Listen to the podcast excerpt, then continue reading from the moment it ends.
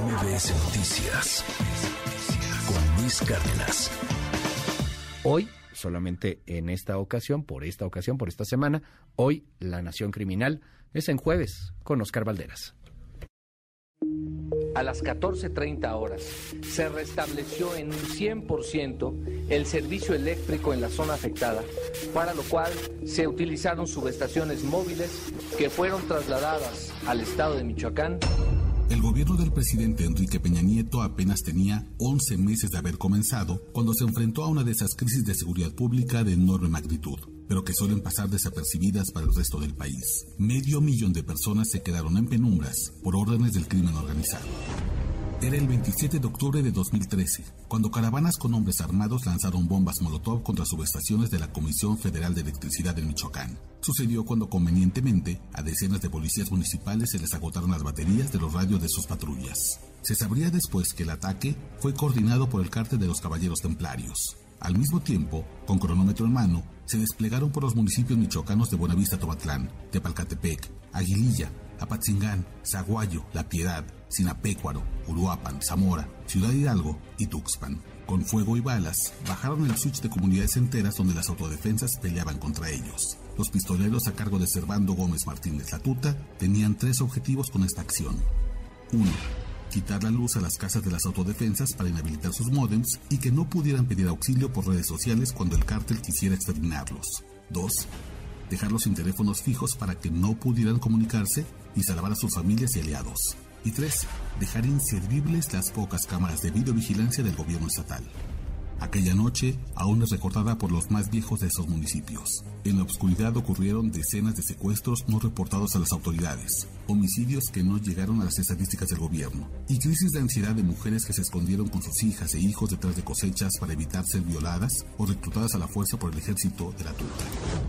Desde entonces, la Comisión Federal de Electricidad entendió que sus instalaciones y sus trabajadores se habían vuelto blancos del crimen organizado, pero no desarrolló protocolos para cuidar a sus empleados. Simplemente continuó trabajando como siempre abandonando a sus empleados a su suerte en zonas de alto riesgo. En Guerrero, por ejemplo, crecieron los casos de apagones en la Sierra Mapolera cuando un comando armado conocido como los tequileros llegaban a cobrar cuotas de extorsión. Municipios como Leonardo Bravo en Guerrero y vecinos pasaron en 2014, 2015 y 2016 varias semanas obscuras para garantizar el paso seguro de comandos que viajaban con cargas de amapola, la materia prima para la heroína que llevaban hacia Estados Unidos. En Tamaulipas, el cártel del Golfo ha dirigido sus armas contra instalaciones de la CFE en Reynosa, Nuevo Laredo y Ciudad Alemán, cuando ha necesitado interrumpir el suministro eléctrico para instalar sus propias cámaras de seguridad para vigilar las calles que dominan. En la frontera entre Guanajuato y Jalisco, el cártel Santa Rosa de Lima dejaba oscuras a Villagrán cuando planeaba una ofensiva. Y en Jalisco, en la Sierra de Amula, los personeros del Mencho bajan el switch cuando ven que las Fuerzas Armadas se acercan demasiado a sus líderes. Cuando la oscuridad aplasta los municipios de la región, el cártel encuentra condiciones ideales para ponerse a salvo. El cártel de Sinaloa, por ejemplo, ha perfeccionado la opción de dejar sin luz a municipios donde su dominio corre peligro. Y lo mismo ha copiado el cártel de Juárez en la frontera entre Sonora y Chihuahua, donde su más reciente acción para apoderarse de la oscuridad ocurrió a principios de mes, cuando cuatro trabajadores de la CFE fueron atacados por su brazo armado conocido como la línea y dos murieron. De acuerdo con la línea de investigación más robusta, los sicarios de la línea atacaron a los técnicos de la Comisión Federal porque hicieron trabajos para reinstalar la luz en el municipio de Navas al cual el crimen organizado buscaba mantener en obscuridad para inhibir el avance de sus rivales. Cada vez hay más ejemplos que indican que el crimen organizado tiene como objetivo prioritario controlar el servicio de luz de municipios enteros. Dominarlos les otorga sombras, impunidad y movimientos libres. Si el gobierno quiere garantizar la verdadera soberanía nacional, bien haría en iniciar una estrategia radical para sacar al crimen organizado de nuestros recibos de luz y dejar la luz prendida para que la impunidad no se cuele en las sombras.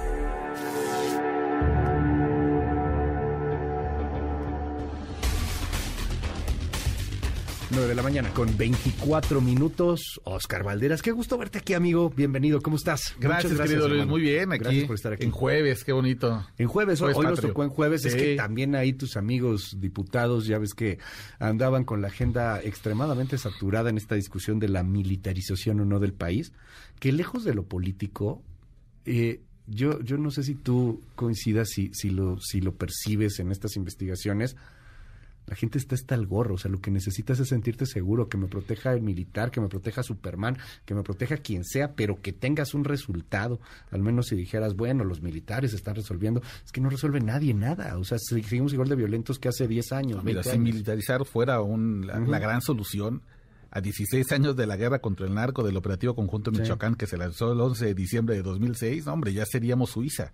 Exacto. No, no es cierto, la verdad es que ese es un falso debate. Sí. Es decir, para pacificar el país no necesitas sacar a los militares, necesitas reformar el sistema de justicia, necesitas que las policías investiguen, que los jueces hagan sentencias acordes. En este país es dificilísimo llegar a una sentencia por delincuencia organizada. Es, es, una cosa terrible y ridícula. Es un falso debate, es un, es un problema de ideología, de choque de ideas, pero nada más que eso. ¿eh? Porque la, la presunción de inocencia, ¿no? Por ejemplo, aquí te robas un jamón y te vas al bote tienes dinero no pasa absolutamente nada. No, nada, nada. O sea, es, es las cárceles son para, para gente pobre, es, es, es la realidad, es tristísimo y nadie eh, pues termina por obtener justicia. Tienes la mala fortuna, y aquí hemos platicado con tanta gente, toco madera, pero, pero tienes la mala fortuna que te mataron, te secuestraron, te levantaron.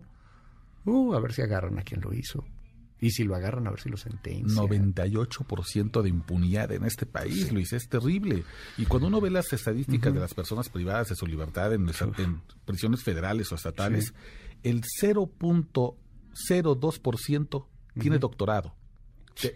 Y por supuesto, la gran mayoría de las personas privadas de libertad apenas acabaron la primaria. Eso te habla perfectamente de que el sistema está diseñado para encarcelar a la gente más pobre de este país y que la gente que por lo general tiene más dinero, que son las que accede a estos niveles de educación superior muy altos, pues ellos están un tiempo y después se encuentran un arreglo, hacen criterios de oportunidad, pactaron a una reparación del daño, saco la chequera y me salgo del problema.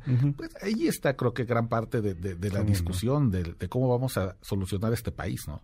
Oye, cuéntanos un poco más de tu nación criminal el día de hoy, o sea, el asunto que ya tiene que ver inclusive con la con la comisión eh, de luz, el, el tema el tema que además va muy de la mano con lo que sucedía en Sonora, ¿no? Hace unos días, este, eh, cómo acribillan a, integrantes de la Comisión de Luz y, y cómo, bueno, pues va a haber una investigación y a ver qué sucede. Pero, a ver, cuéntanos un poco más sobre, sobre esta investigación que nos presentas hoy. Pues Luis, es que el crimen organizado comienza también a hacer estrategias muy claras ya de, hacer dominio de territorio. Y lo que hemos visto hace muchos años es que comienzan a dirigir ya sus armas contra subestaciones eléctricas de la Comisión Federal de Electricidad con el fin no solamente de dejar en penumbras a una región, porque ahí están sus enemigos, sino también poder, por ejemplo, controlar que los teléfonos celulares se queden sin señal para que no puedan llamar a las autoridades, incluso bajarles el, switch de, redes sociales, impedir que puedan cargar sus celulares y que de, una, de un día para otro un pueblo entero se quede sin teléfonos celulares que puedan servir. Pero además, y esto es muy preocupante, también comienzan a atacar justo empleados de la Comisión Federal de Electricidad porque les amenazan, les dicen, nosotros cortamos la luz en este pueblo y no se puede restablecer la luz en tres, cuatro o cinco días. Hasta que yo diga. Hasta que yo diga. Si tú atiendes el reporte que te manda el municipio, que te mandan los vecinos, que te manda el empresario y reconectas, te mato. ¿Qué es eso? Son estrategias de guerra, ¿no? Completamente. Esto ya es estrategia de guerra. Lo estamos viendo en varios territorios del Donbass, en Ucrania. Destruyes las instalaciones eléctricas para dejar sin energía a un, a un poblado. ¿Qué buscas exactamente con eso? Porque además son poblados extremadamente marginados. O sea, no estás hablando, y, es, y ojalá que no, que no vaya escalando esto, pero no estás hablando así de, de que dejas sin luz a Guadalajara, ¿no? O sea, dejas sin luz a poblados muy pequeñitos, muy específicos. ¿Con qué finalidad específicamente? Pues mira, lo hemos visto, por ejemplo, bajan el switch de comunidades enteras porque necesitan instalar sus propias cámaras de seguridad. El propio el cártel tiene sus propios C5, sus C4 y entonces los Eso, por ejemplo, lo hemos visto ya en Tamaulipas. Así operan.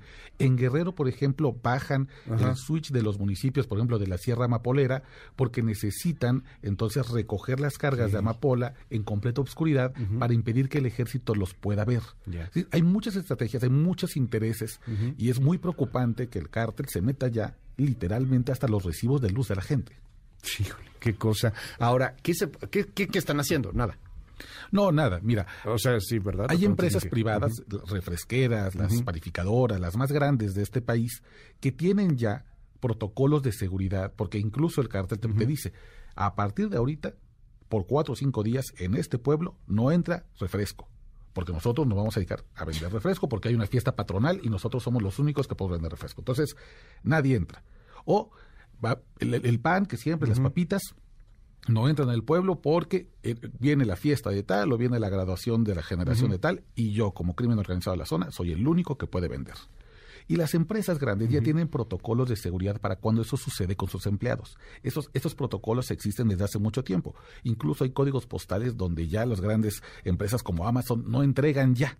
tienen, muy, tienen muy claro dónde sí y dónde no.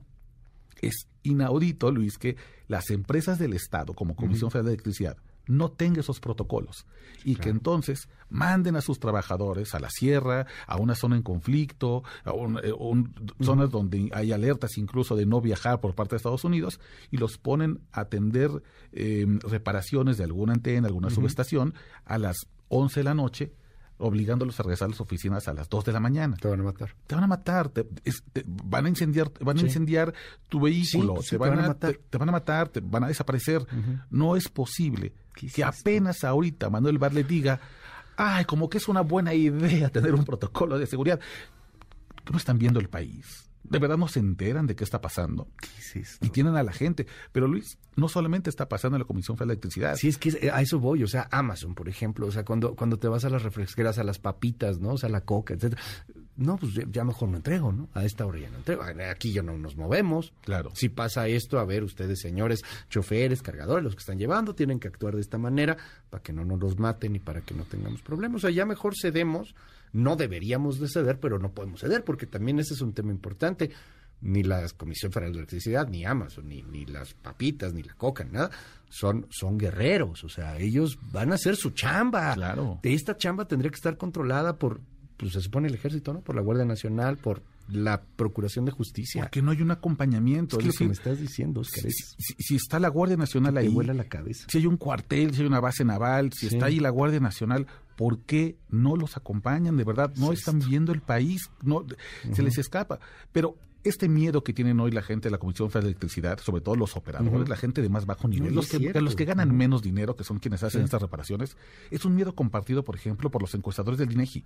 Les pasa exactamente igual. La gente de Conagua que tiene que ir a reconectar las pipas, la gente que tiene que ir a revisar las fugas de, combustible por parte de Pemex. ¿no? Y así hay un sinnúmero de personas en el servicio público que hoy están aterrados, Luis, porque el Estado ha decidido ignorar a propósito que hay una crisis de salud pública y entonces como no la quiero reconocer no hago protocolos de seguridad y entonces pasan este tipo de tragedias. Es un estado fallido. Esos son estados fallidos son estados entregados es lo que dice el Pentágono 30%, 35%, ¿cuánto es del país? Está en manos del crimen organizado. Ahí el narco controla el agua, la luz, eh, los refrescos, eh, todo.